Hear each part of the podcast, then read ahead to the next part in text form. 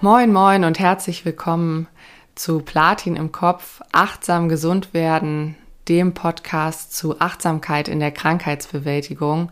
Ich freue mich riesig, dass du dabei bist und gerade meinen Podcast hörst.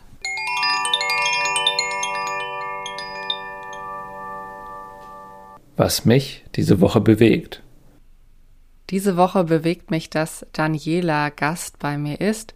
Daniela ist eine wirklich bemerkenswerte Frau. Ihr werdet mehr über sie im Interview erfahren. Und was ich schon vorwegnehmen kann, ist, dass Daniela im Verlauf ihres Lebens immer weniger sehen konnte. Und so habe ich sie eben auch kennengelernt. Jetzt, nachdem sie schon einige Jahrzehnte mit einer Sehbehinderung lebt. Und sie hat mir viel darüber gezeigt, wie Menschen mit Seheinschränkungen oder blinde Menschen die Welt wahrnehmen und es hat mich auch nochmal sensibilisiert, wie wertvoll es ist, sehen zu können, für mich persönlich. Und das ist mir zum Beispiel aufgefallen, allein an so Dingen wie einem Workshop. Man sitzt im Kreis, dann wird über ein Thema gesprochen und dazu gibt es einen Flipchart. Und an dem Flipchart werden so ein paar relevante Punkte, so als Zusammenfassung von diesem Thema, was gerade im Workshop behandelt wird, angeschrieben oder sind eben auch schon notiert und werden von dort in die Gruppe getragen. Und nun stellte man sich vor, dass eben nicht alle Menschen in diesem Workshop sehen können. Und das war für mich wirklich eine Achtsamkeitsübung, immer wieder auch sich bewusst zu machen, dass das, was da steht, nicht von jedem gesehen werden kann. Das heißt, wenn man einen solchen Workshop hält, dann muss man eben auch vortragen, was auf diesem Workshop-Papier steht oder es beschreiben. Genauso, wenn man zum Beispiel in einer WhatsApp-Gruppe oder einer anderen Form von Kommunikation mit Menschen mit Seheinschränkungen zu tun hat und da dann so schöne bunte Fotos schickt oder Videos, dass es eben auch Worte der Beschreibung benötigt, damit man das gemeinsame Erlebnis inklusiver gestalten kann. Und dafür bin ich dann jeder sehr dankbar, dass sie einen so ganz herzlich und liebevoll mit in ihre Welt nimmt. Und ich hoffe, dass das, was Daniela heute im Interview beiträgt, auch dir dabei helfen kann, entweder wenn du selbst eine Seheinschränkung hast, von Danielas Lebensmut und Lebensfreude zu zehren, oder auch wenn du wie ich ein sehender Mensch bist oder wie Daniela uns nennt, ein Seeling, dann doch nochmal den Blick zu weiten und auch aufmerksam zu sein für Menschen mit dem weißen Stock, wenn du ihnen im Alltag begegnest. Ich wünsche dir viel Freude beim Hören dieser Folge und dass du aus dem Interview etwas für deinen Alltag mitnehmen kannst.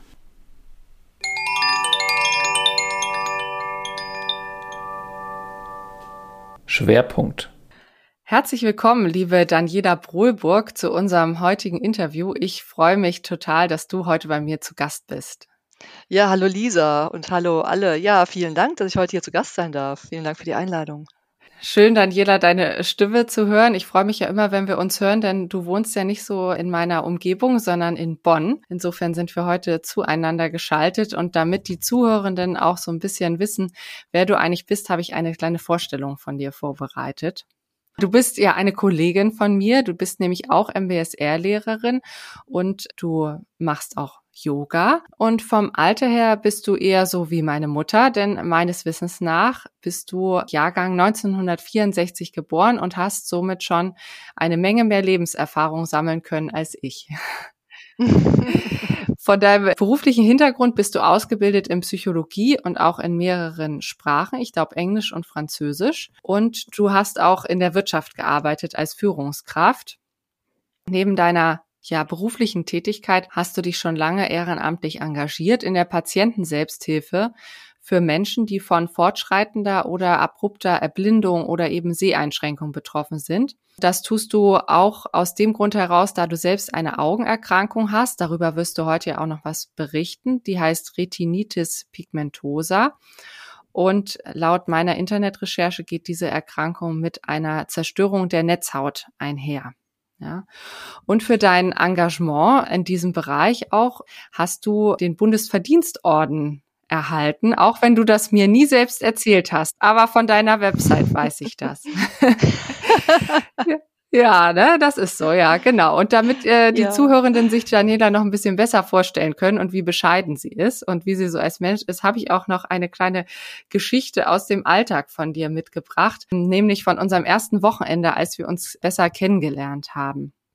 Ja, und das, ich finde, das beschreibt dich noch besser als deine Abschlüsse oder auch als der Verdienstorden. Ich kann auf jeden Fall vorwegnehmen für diese Geschichte und auch für das, was heute kommt, dass du ja ziemlich schlecht siehst. Und so habe ich dich auch kennengelernt in Köln an unserem Ausbildungswochenende, an dem ersten, was eben in Präsenz stattgefunden hat.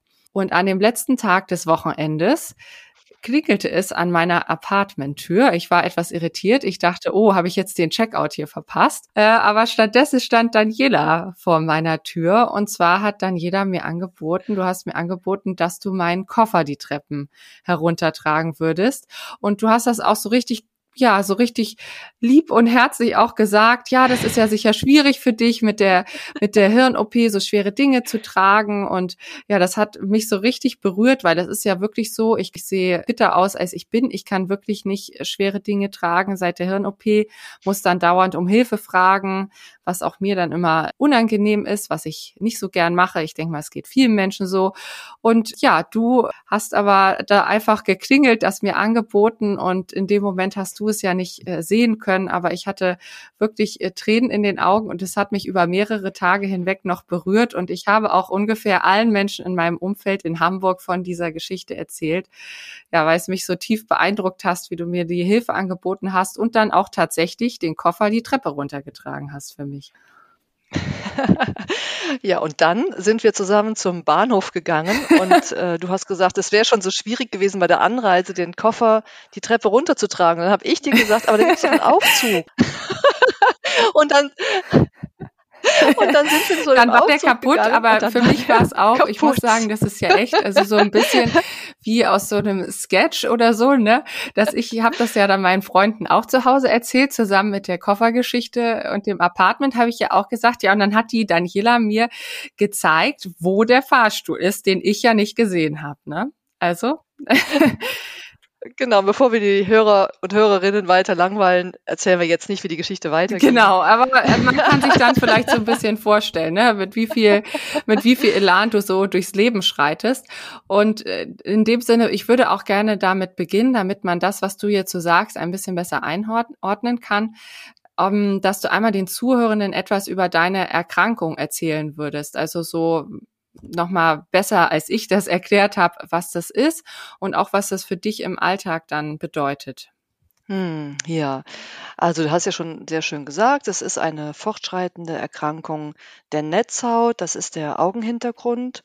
Da sterben die Zapfen und die Stäbchen ab. Das heißt, da gibt's dann sozusagen keine Projektionsfläche mehr für das, was man sieht. Und ähm, ja, und das fing im frühen Kindesalter an. Es fiel auf, dass ich nachtblind war und dass ich verunsichert war, wenn ich irgendwo war, wo es ein bisschen, wo die Räumlichkeiten dunkel waren oder ich habe äh, Kleinigkeiten nicht gefunden, die mir runtergefallen sind, weil dann, also man kann sich vielleicht vorstellen, wie bei so einem Puzzle, wo man, wo das Puzzle komplett ist und wo man immer mehr Teile wegnimmt. Und ähm, also nicht man puzzelt das zusammen, sondern puzzelt es leider auseinander. Und bei mir sind halt ganz viele Mhm. Teile in der Mitte weg. Ähm, also eigentlich in der, ist in der Mitte, im Zentrum ist alles weg und so in der mittleren Peripherie und ich sehe nur noch außen die per Peripherie. Also wenn so die äußere, der äußere Rand des Puzzles noch besteht und so puzzle ich mir immer mein Bild zusammen.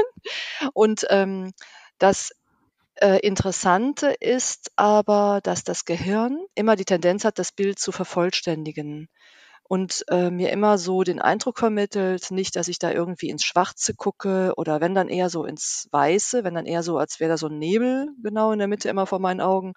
Aber dennoch ähm, ja, gaukelt einem das Gehirn im Prinzip vor, das, was man sieht. Und deswegen äh, muss ich immer vorsichtig sein. Ich weiß ja, da ich meinen Augen nicht so richtig trauen kann. Und ähm, deswegen mittlerweile bin ich auch gesetzlich blind und gehe auch mit dem weißen Stock. Einfach auch, weil ich würde den Weg so noch finden, aber ich würde die Hindernisse nicht sehen. Und mittlerweile, ach ja, liegen ja oft auch diese E-Roller, liegen ja meist oder liegen ja leider auch oft mitten auf dem Bürgersteig oder wenn mir ähm, Kinder entgegenkommen oder ja, Hunde, die vielleicht auch noch an der Leine sind, dann würde ich vielleicht an der Seite eben den Mensch sehen, aber nicht den Hund und die Leine erst recht nicht und naja, und Poller und all solche Hindernisse. Und deswegen, und ich hätte aber den Eindruck, dass vor mir ein freier Gehsteig liegt. Also dass ich einfach vor, voranmarschieren kann. Ne? Und oft genug bin ich dann aber leider schon über irgendeinen Poller gestolpert, diese, diese Betonklötze, diese Grau in Grau Betonklötze, die wenig Kontrast haben und so und äh, habe mir da schon so manche Kerbe im Schienbein geholt und ähm, ja, und deswegen, damit ich auf der einen Seite meine Hindernisse auffinden kann mit meinem Stock, der dann so ist wie so ein verlängerter Zeigefinger, wo ich sozusagen auf dem Boden immer so taste, was ist denn da? Ähm, auf der einen Seite eben ein Hilfsmittel und auf der anderen Seite aber auch eine Kennzeichnung für die Menschen, die mir entgegenkommen. Die wissen dann schon, sie müssen mir ein bisschen aus dem Weg gehen, ähm, denn ich kann nicht einfach ähm, ja wahrnehmen, wenn mir jemand entgegenkommt und dann geht man so ein bisschen zur Seite oder jeder nimmt die Schulter so ein bisschen zur Seite. Das, ähm, ne, das ist bei mir ja nicht mehr gegeben und deswegen hat der Stock halt zwei Funktionen und auch wenn man mir nicht unbedingt ansieht, wie schlecht ich sehe oder manchmal sogar gar nicht vermutet, dass ich schlecht sehe, muss ich mich eben kennzeichnen, weil ich gesetzlich blind bin und sonst auch nicht versichert bin, wenn ich jetzt ähm, irgendwie einen Unfall verursachen. Ja, und ich kann also seit äh, circa 25 Jahren nicht mehr Schwarzschrift lesen, sagen wir, ne? also in unserer Szene. Also Schwarzschrift äh, ist eben das Gedruckte, kann ich nicht mehr lesen, Ah, nur noch okay. mit ganz starker digitaler Vergrößerung und auch eben keine Gesichter mehr erkennen. Und äh, ich, ich fixiere im Prinzip, wenn ich lesen äh, möchte, mit großer Vergrößerung, dann fixiere ich exzentrisch. Das heißt, ähm, ich gucke meistens so nach rechts oben und dann wird das Bild eben genau auf die Flächen projiziert, wo ich noch Zellen habe. Ja, und ich finde aber trotzdem, dass ich gut damit zurechtkomme und ähm, habe mich eben darauf eingestellt, habe ja jetzt auch mehr als äh, fünf Jahrzehnte Zeit gehabt. Das ist ja ein fortschreitender Prozess. Bin schon lange in der Patientenselbsthilfe aktiv, um eben anderen auch, also ich habe viel von anderen gelernt, die betroffen sind und möchte es eben auch an Neubetroffene weitergeben, dass es nicht zu, das Leben zu Ende ist, wenn man so eine Diagnose bekommt, sondern dass es noch ähm, ganz viele Hilfsmittel gibt, ganz viel Unterstützung, auch ähm, wie diese Hilfsmittel finanziell übernommen werden können und äh, welche Ansprechpartner es gibt und so. Und es muss ja nicht immer jeder Mhm. wieder selbst das Rad erfinden. Und ich möchte eben auf jeden Fall Mut machen und eine Perspektive geben wenn Menschen von so einer Erkrankung oder wenn sie eine neue Diagnose bekommen von solch einer Erkrankung. Ja, und ich muss sagen, auch für mich als äh, sehender Mensch, der jetzt nicht so eine äh, Diagnose aktuell hat, muss ich sagen, habe ich auch durch dich äh, viel gelernt. Also achtsamer auf die Welt zu schauen, weil du ja auch in so einer ja ganz direkten, aber sehr liebevollen Art einem deutlich machst, wie die Welt für dich ungefähr aussieht. Ich kann es mir ja nur vorstellen. Aber das hat auf jeden Fall mir auch viel irgendwie nochmal darüber gelernt, wie wir alle unterschiedlich auf die Welt blicken. Darüber befassen wir uns ja auch in der Achtsamkeit. Ne? Jeder nimmt, wir nehmen die Welt wahr, so wie wir sind. Aber da habe ich auf jeden Fall für mich auch nochmal ganz viel mitgenommen. Zum Beispiel auch, als ich meinen Kursraum hier in Hamburg angeschaut habe. Der ist ja barrierefrei für Gehbehinderte und für hörgeschädigte Menschen. Aber ich war dann auch mit den Leuten vor Ort im Austausch und sie sagten mir, es war mir aber auch schon aufgefallen, dass das ja eben nicht für Menschen mit Sehbehinderung barrierefrei ist, weil da eben auf den grauen Stufen diese Markierungen fehlen oder auch mal bei einem Poller, der Poller eben ja auch oben grau ist, ähm, dass das aber noch was ist, woran gearbeitet wird. Das fand ich schon mal gut. Ja, also einfach so auch nochmal an dich. Ich finde das ja dass es für uns alle wichtig ist, so wie wir zusammenleben, dass wir ja einfach auch so ein bisschen mehr Verständnis füreinander haben und verstehen, wie wir auch mit sowas umgehen können, wenn Menschen eben nicht so gut sehen können. Ja, und das ist eigentlich so einfach. Viele Sachen sind so einfach, also im äh, Sinne von Barrierefreiheit für Menschen mit äh, Sehbeeinträchtigungen, eben die Stufenmarkierungen, die Poller mit den weißen Hütchen. Toll sind natürlich auch die Leitsysteme auf den Bussteigen oder auf den Bahnsteigen, aber das äh, allein schon die Stufenmarkierungen, zumindest in den öffentlichen Gebäuden, die helfen halt schon viel weiter. Und die helfen ja nicht nur den Sehbehinderten, sondern die helfen ja auch älteren Menschen oder Kinder, ähm, die vielleicht ne, mit den Gedanken ganz woanders sind und plötzlich kommen da Stufen. Total, das kann man auf viele Lebensbereiche übertragen. Und äh, du hast ja jetzt auch erzählt, dass du seit deiner Kindheit ja schon, ja, du hast gemerkt, da ist irgendwie eine Einschränkung da mit dieser Nachtblindheit. Und ich weiß aber auch, dass du ja auch schon ziemlich lange dich mit Achtsamkeit beschäftigst. Also Achtsamkeit, glaube ich, hat dich ja auch auf diesem Weg der Diagnose und von den Schritten, dass es dann auch mehr wurde mit der Seheinschränkung in gewisser Form auch begleitet, weil du das schon ganz lange dabei bist im Bereich Achtsamkeit, oder? Ja, ja, genau. Es wurde meinen Eltern und uns erst oder bewusst, als ich so fünf war, da wurde ich zum ersten Mal in Kliniken untersucht und dann hieß es für uns immer so, ich bin nachtblind und ich muss in der Schule vorne sitzen.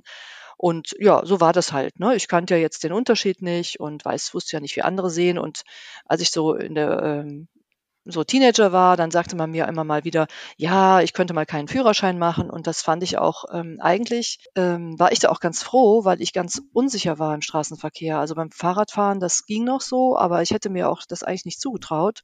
Und deswegen ist es mir auch gar nicht so schwer gefallen, dass ich keinen Führerschein machen konnte. Ähm, und habe aber dann letztendlich erst ähm, dann nach dem Abitur erfahren, nachdem äh, meine Eltern meinten dann nach dem Tour, Abitur, jetzt haben wir ja Zeit und lass doch nochmal der Sache nachgehen. Es gab ja noch kein Internet und man konnte ja nicht einfach recherchieren, wo ist denn die richtige äh, Kompetenzuni für Netzhautdystrophien, sondern man musste irgendwie per Mundpropaganda oder sich irgendwie durchfragen und dann war ich in, in einer Universitätsklinik, wo ich von morgens bis abends durchgecheckt wurde und wir hatten natürlich die große Hoffnung, dass es endlich mal was gibt gegen diese Nachtblindheit und gegen diese Ausfälle im Gesichtsfeld und dann, ähm, als dann gegen Abend dann die Diagnose kam und, und, und wir waren dann voller Hoffnung, was gibt's denn jetzt? Und dann kam aber im Gegenteil, ähm, ja, die, die Nachricht, dass es eben Retinitis pigmentosa ist und dass ich in zehn Jahren nicht mehr in der Lage wäre, allein durch die Stadt zu gehen und dass ich am besten schon mal die Blindenschrift lerne und äh, den Umgang mit dem weißen Stock und auf der Blindenuni studiere ja, da war ich natürlich äh, völlig schockiert und gedacht, wie soll das denn alles gehen und wieso soll ich denn jetzt die Blindenschrift lernen? Ich kann doch lesen und ich kann doch Fahrrad fahren. Wieso soll ich ja mit dem weißen Stock gehen? Und ich hätte mir damals natürlich gewünscht, dass mir jemand dann sagt, was noch geht und wie es geht, wenn es denn so weit ist. Ne? Es war ja gut gemeint, der Rat war sehr gut gemeint, aber er war halt noch nicht zum richtigen Zeitpunkt. Und ähm, ich glaube, das hat mich aber dann wirklich sehr motiviert. Dieser eine Satz, der hat so eingebrannt. In zehn Jahren sind sie nicht mehr in der Lage, allein durch die Stadt zu gehen. Ich war ja 19 und es ist jetzt äh, fast 40 Jahre her und ich bin immer noch ähm, mit Freude und Stolz gehe ich allein in die Stadt, aber natürlich mittlerweile mit meinem weißen Stock und ich hoffe auch, das äh, immer weiter tun zu können.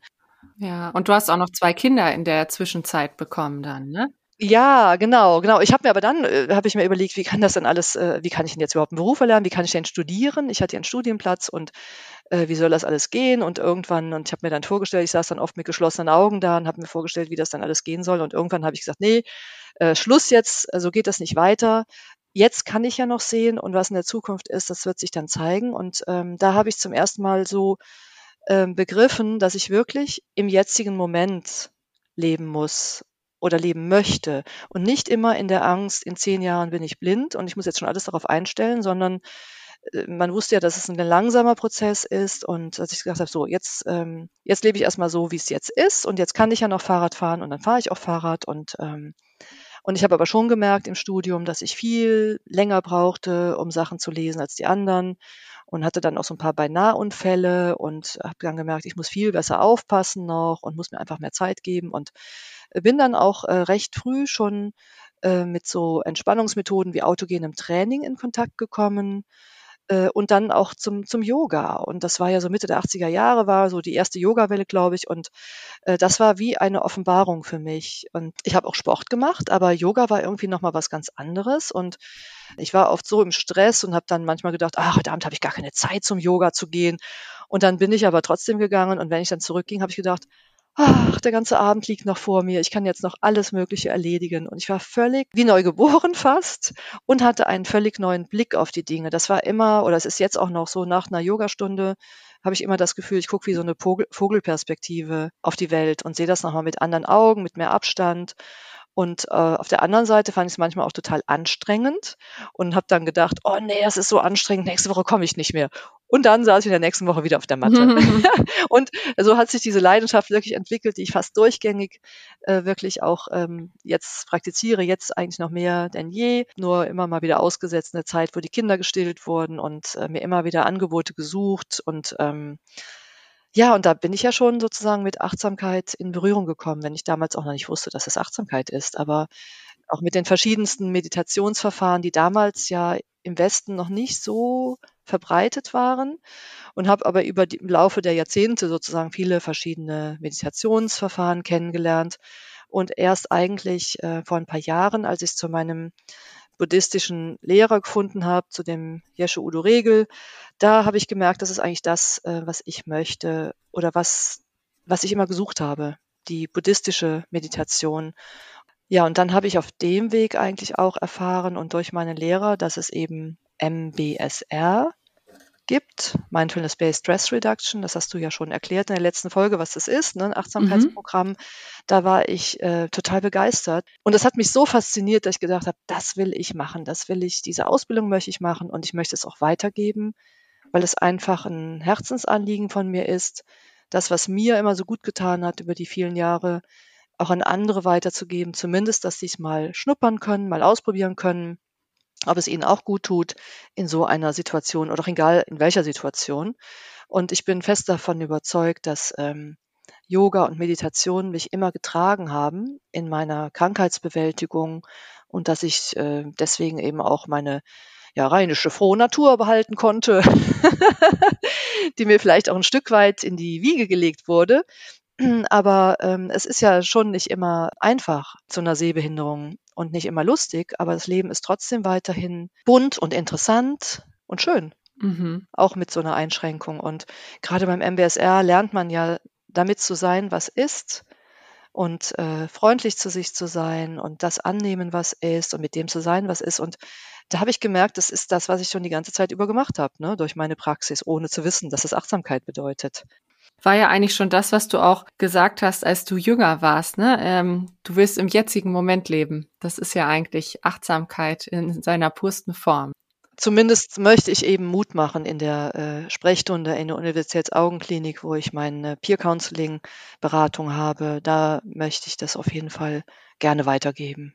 Ja, da bist du sicher heute auch ein großes Vorbild für viele. Also ja, das äh, hast du sicherlich hinbekommen, würde ich sagen. Ja, und ich glaube, so unser Blick auch auf dieses im jetzigen Moment leben von dir und mir ist vielleicht auch relativ ähnlich, ne? Weil ich ja auch weiß, also von jetzt auf morgen bei mir hätte es vorbei sein können und das hat mir natürlich auch noch mal sehr bewusst gemacht, dass es gibt eben nur das Hier und Jetzt und es bringt auch zumindest meiner Überzeugung nach überhaupt nichts auch im Gestern zu trauern, ne? Was gestern noch ging oder was gestern noch möglich war, weil im Gestern können wir ja eben nicht leben. Wir können ja nur wie du schon da mit Anfang 20 oder ja fast 20 festgestellt hast, man kann nur im jetzigen Moment leben. Und das ist ja auch, ich glaube, das ist auch so was, was für uns beide in der Achtsamkeit auch zusammenkommt, ne? dass das für uns auch so eine gelebte Achtsamkeit ist, auch gerade im Rahmen so von so einem Leben, wo man eben, wo Erkrankung eine Rolle spielt im Alltag, so sage ich das jetzt mal. Wir sind ja nicht unsere Erkrankung, aber es ist eben schon irgendwie ein Teil unseres Alltags und deshalb habe ich mich gefragt, kannst du den Zuhörenden nochmal so, so was Konkretes sagen, inwieweit Achtsamkeit dich denn in Bezug auf deine Erkrankung im Alltag auch begleitet? Also gibt's da auch bestimmte Übungen oder Rituale im Alltag, die du machst, die dich stärken oder bist du da eher in der informellen Achtsamkeit unterwegs? Ja, also die formelle Achtsamkeit, die beginnt, da beginnt morgens mein Tag mit. also ich mache tatsächlich, äh, habe ich morgens Rituale, ich stehe auch gern früh auf ähm, und ma mache mir erstmal eine Tasse Tee, die ich dann achtsam trinke und dann mache ich meine Meditation. Und meistens mache ich danach auch noch ein paar Yoga-Übungen, wonach mir halt gerade ist. Und ähm, mache natürlich auch noch, also nicht natürlich, aber ich mache noch mehrere Yoga-Klassen, so eine bis zwei noch in der Woche.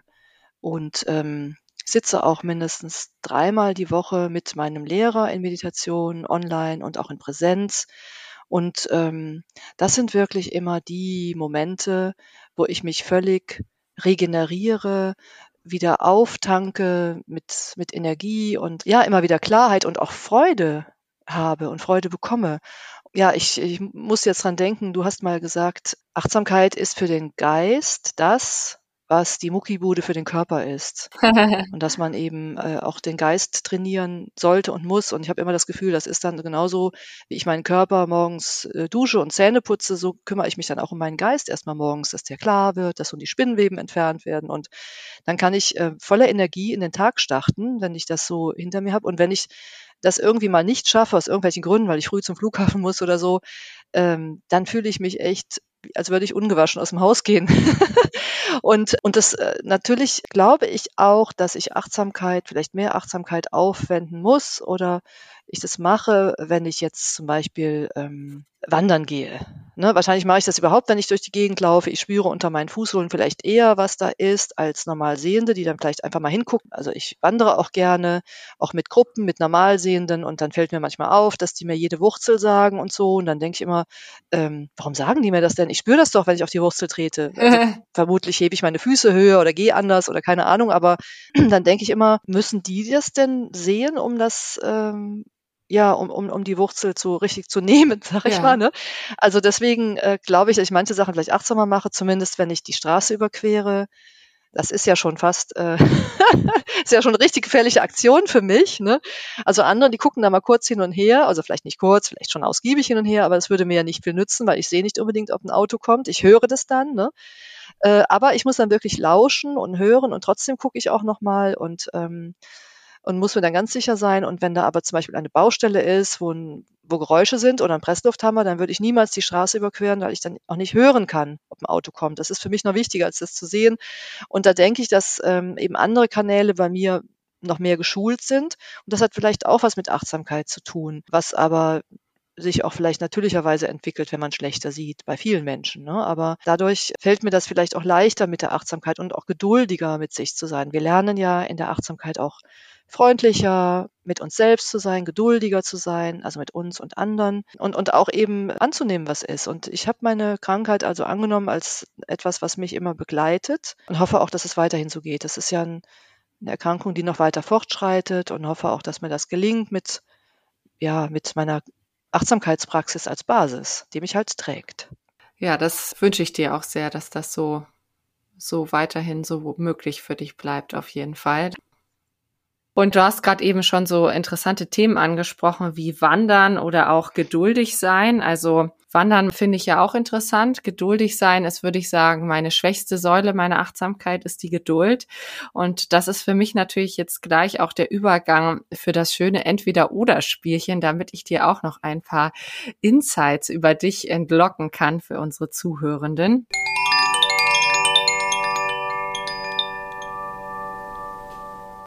Entweder oder. Wie tickt mein Interviewgast? damit man dich noch mal ein bisschen besser kennenlernt neben dem, was du schon gesagt hast. Und zwar würde ich dir da jetzt fünf Wortpaare sagen, also immer zwei Wörter und du kannst dich für eins entscheiden und uns mal sagen, warum du dich dafür entscheidest, wenn du da jetzt Lust zu hast. Ja, klar. Okay. Vielleicht lerne ich mich ja da auch noch besser kennen. Ja, du, wer weiß, was ich hier aufgefahren habe, ne? Ja. ja, dann legen wir mal direkt los. Das erste Wortpaar ist noch, ich finde einfach, ne? Ich bin ja bin ja ein netter Interviewer. Fremdsprachen oder Deutsch? ja, Fremdsprachen. Ich äh, bin ja Diplomübersetzerin und Fremdsprachenkorrespondentin, natürlich Fremdsprachen. Okay. das Tolle daran finde ich, dass man eben mit Menschen aus anderen Kulturen, aus anderen Ländern direkt in Kontakt treten kann. Ja, und wenn wir schon so auch so ein bisschen international unterwegs sind, da ist mir ja was bei dir aufgefallen, wenn wir uns in Köln getroffen haben. Deshalb muss ich da jetzt nochmal nachfragen. Also eher jetzt ein asiatisches Bier oder den Wein vom Mittelrhein? Ja, das ist jetzt aber fast eine, eine Fangfrage.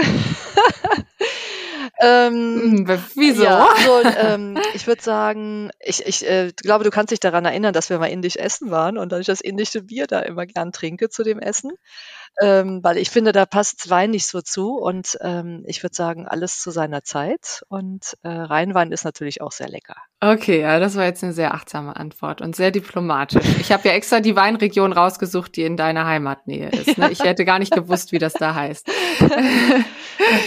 Ja, und ähm, wenn wir schon dabei sind, so Indien und oh, Heimat, weite Welt, wie ist es denn? Magst du lieber eine spannende Reise machen, zum Beispiel eine Wanderreise, oder machst du dies lieber zu Hause gemütlich? Da würde ich sagen, alles zu seiner Zeit.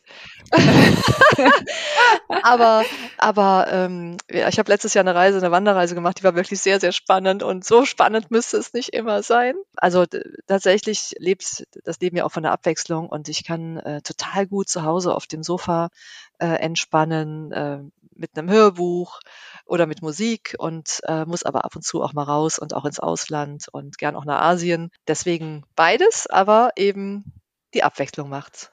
Alles zu seiner Zeit, okay. Ja, also für die nächsten beiden äh, Fragen ist alles zu seiner Zeit als Antwort nicht möglich. es wird gestrichen. Ja, wie sieht es denn aus? Lieber Yoga oder Sitzmeditation? Ah, da würde es aber auch passen. Ich weiß. Beides. Ja gut. Also wenn ich mich entscheiden müsste, also wenn ich morgens knapp dran bin und habe ja gesagt, ich mache immer meine Meditation und auch ein bisschen Yoga und ich bin knapp dran und müsste eins kürzen, dann würde ich auf jeden Fall die Meditation machen. Als letztes habe ich noch mitgebracht, was spricht dich denn so insgesamt mehr an bei der Achtsamkeit? Die wissenschaftlichen Aspekte oder dieser Bereich der Spiritualität? Ja, das hat ja alles seine Berechtigung. Und ich muss sagen, das Wissenschaftliche, das fasziniert mich total, dass man, also ich weiß ja, wie sich das anfühlt, wenn das wirkt und dass man das tatsächlich im Gehirn nachweisen kann. Das finde ich total faszinierend. Aber also die, die Spiritualität, würde ich sagen, das ist die Praxis der die Übungen an sich, was man erfährt durch die Übungen äh, das ist natürlich das Spannende und was ich äh, selber sehr, sehr gerne erfahre und sehr, sehr gerne weitergebe. Und auf jeden Fall kann ich die Übungsanleitungen viel besser weitergeben und transportieren als die wissenschaftlichen Erkenntnisse, gebe ich zu. Aber die Mischung ist eben toll. Okay, danke dir, Daniela. Das war jetzt auch nochmal spannend für mich und ich habe gelernt, du bist viel zu diplomatisch für solche Spielchen.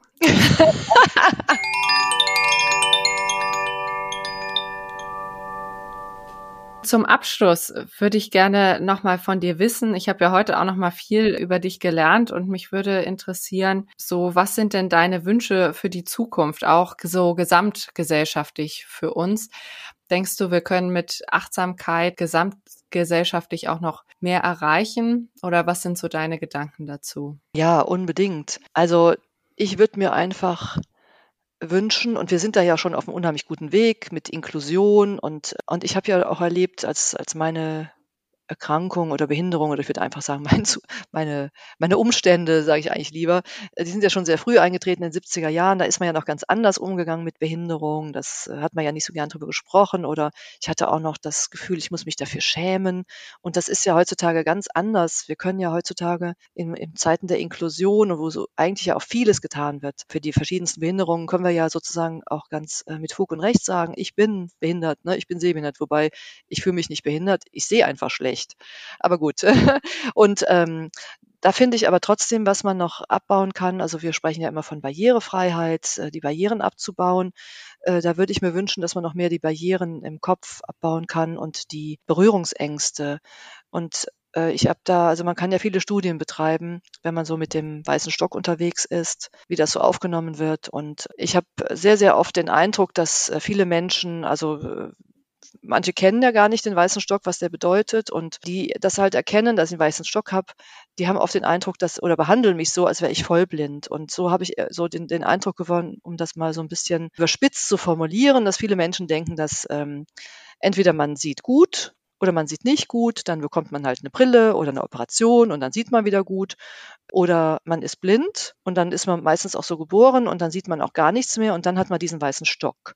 Und dass es da ganz viel Bereiche dazwischen gibt, das ist vielen Menschen nicht bewusst. Es sind ja auch oft sehr, sehr seltene Erkrankungen. Das kommt ja auch nicht so häufig vor, das muss man schon sagen. Und ich habe da auch Verständnis für, dass viele Menschen das nicht wissen.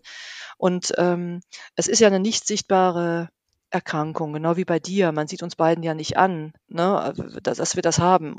Ich habe immer den Eindruck, dass wenn Menschen einen Blindenstock sehen, äh, dann hat man gefälligst auch nichts mehr zu sehen. Und sonst hat man kein Anrecht auf den Blindenstock. Und da würde ich mir noch mehr Aufklärung wünschen. Und da bin ich auch engagiert, auch in der Selbsthilfe, um da was zu tun, durch äh, Aufklärungskampagnen und so weiter. Und dass einfach, ja, dass, dass da die Barrieren im Kopf noch weiter abgebaut werden. Und ich meine, da müssen wir auch äh, als Behinderte auch natürlich freundlicher und geduldiger mit den Nichtbehinderten oder in meinem Fall mit den Sehenden sein. Ich sage immer liebevoll die Seelinge. Denn es ist ja auch schwierig, die können ja gar nicht wissen, was ich für eine Hilfe brauche. Ne? Und äh, es gibt ja ganz viele Formen der Sehbehinderung und jeder braucht was anderes. Ne? Und aber ich würde mir einfach da eine Offenheit wünschen und, und auch Hilfsangebote auf freundliche Art und Weise. Aber das erlebt man tatsächlich auch immer mehr. Aber ich habe auch Sachen erlebt, äh, dass ich in den Bus eingestiegen bin und ich bin einfach auf einen Platz gezerrt worden, ohne dass mit mir gesprochen wurde.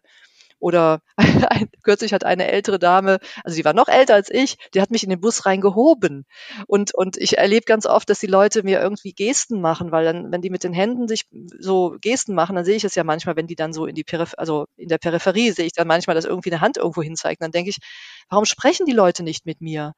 Ich kann ja sprechen und ich kann ja hören, aber äh, ich frage die was und die zeigen irgendwas und das ja, dass man da noch mehr äh, die Menschen erreicht und und dass sie vielleicht einfach offener gucken, was, was dann jemand braucht oder einfach fragen, äh, falls sie Hilfe brauchen, sagen sie bitte gerne wie und, und dass eben diese Berührungsängste eben, dass wir die eben auf, aufheben können und sage ich mal. Und äh, ich bin ja ein ganz normaler Mensch, abgesehen, dass ich, dass ich schlecht sehe ne? und, äh, und möchte auch viele Dinge machen, auch obwohl ich schlecht sehe. Und vieles geht ja auch mit Hilfsmitteln oder mit Unterstützung. Ja, und da würde ich, würde ich eben denken, dass da Achtsamkeit viel mehr uns zusammenbringen kann und egal welche Behinderungen. Und aber wie gesagt, wir sind da auch schon auf einem guten Weg. Na, schön. Ja, ich finde auch heute äh, hast du mir als Seeling auch nochmal so deine Welt so gut geschildert, dass ich auch das Gefühl habe, wenn ich das nächste Mal jemand mit einem weißen Stock treffe, weiß ich nochmal ein bisschen besser, was ich zu tun habe oder was ich auch nicht zu tun habe. Und insofern danke ich dir, dass du das mit uns hier geteilt hast, dass du hier Gast warst und freue mich total, wenn wir uns bald auch mal wieder in echt sehen. Ja, Lisa, ich würde mich auch total freuen und äh, wenn wir uns wiedersehen und äh, habe mich auch gefreut, dass ich hier heute dabei sein durfte und es hat mir auch viel Spaß gemacht. Ja, dann äh, tschüss an alle.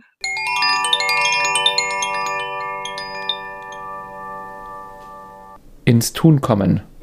Daniela hat uns heute ja wirklich sehr anschaulich mitgenommen in ihre Welt, so wie sie die Welt wahrnimmt. Und deshalb möchte ich dich einladen, beim heutigen ins Tun kommen, bewusst einen Tag einmal mit einem Körpersinn zu starten oder zu beenden in Form einer kleinen Achtsamkeitsübung.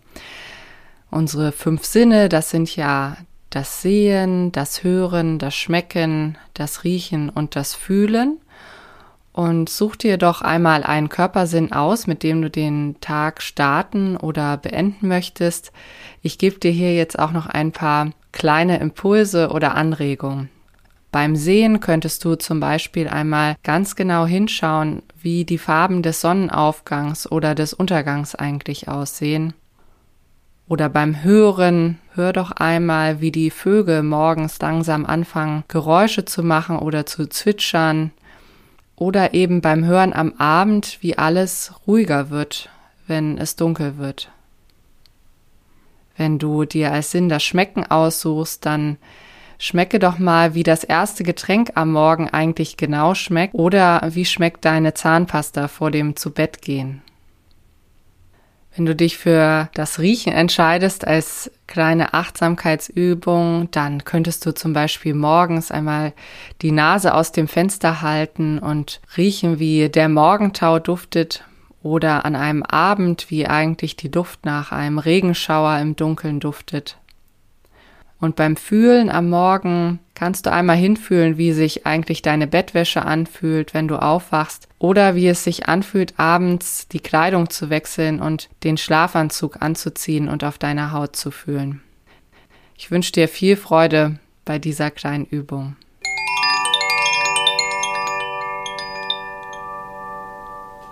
Vielen Dank, dass du heute wieder dabei warst, zugehört hast. Ich bin gespannt, wie du Danielas Geschichte empfunden hast. Sie ist für mich ein Mensch, der mich wirklich immer wieder beeindruckt und ich hoffe, dass ihre Geschichte auch über dieses Hören, über diesen Podcast gut bei dir angekommen ist. In der nächsten Folge gibt es noch einmal eine Solo-Folge und zwar zum Thema Schlaganfall. Also bis zum nächsten Dienstag und bis dahin dir eine schöne Woche.